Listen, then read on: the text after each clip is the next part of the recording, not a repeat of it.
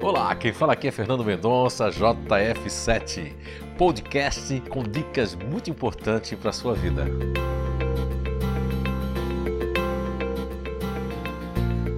Olá, estamos de volta com mais um podcast falando sobre o tema como se relacionar com cada grupo natural de inteligência e o que é que motiva. E vamos falar hoje do grupo natural de inteligência intimidador. É um grupo que nas relações são muito autênticos e podem ser muito espontâneos, desde criança, na adolescência. Quando criança podem ser muito tímidos, podem ser um tanto assim recalcados, mas depois podem é, desenvolver um subego, que isso é nível 3, é, otimistas e serem bastante desembaraçados, ou podem ser bastante reclusos, usando um subego distante e ficando, aliás, ficando bastante, é, diríamos assim, afastado das pessoas também, ok? E o intimidador, na fase adulta, no relacionamento, são pessoas que podem ser explosivas por um momento, mas daqui a pouco passa. Eles, no relacionamento, podem dizer coisas, mas depois esquecem, se esvaziam, né? É um dos poucos grupos naturais de inteligência, uma das poucas personalidades que podem ficar vazios. Agora, eles não sabem lidar emocionalmente consigo mesmo, não sabem sair de situações emocionais, principalmente se eles entrarem em dúvida, que não faz parte não é, do arcabouço, é, do, das características né, que são naturais dos intimidadores. Então, quando eles entram em dúvida, entram em uma passagem emocional de dificuldade de saber qual caminho, isso é muito ruim para eles, muito ruim mesmo.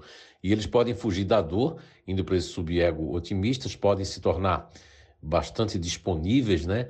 Ou podem se tornar bastante reclusos também, no silêncio e se afastando das pessoas e das coisas. São autoritários por natureza, é, enfrentam problemas, o que motiva os intimidadores a enfrentar problemas, é, problemas insolúveis, né? É, ir para uma, uma questão de, entre aspas, de guerra, né? de estar tá ali combatendo, e são pessoas que são muito estrategistas, né? Eles têm estratégias para o bem quando são pessoas que, que estão no bem e têm estratégias ruins quando estão fazendo ainda não estão totalmente evoluídos. Então, seria isso falando dos intimidadores, eles são pessoas que, além de, de lutar contra problemas, o que motiva eles é, a, é uma questão de poder confiar nas pessoas, do esforço das pessoas, da busca das pessoas pelo conhecimento, ou se for na vida profissional, o esforço das pessoas contínuo, né? Então isso motiva bastante os intimidadores. Bem, eu quero dizer para vocês que chegamos ao nosso podcast número 100.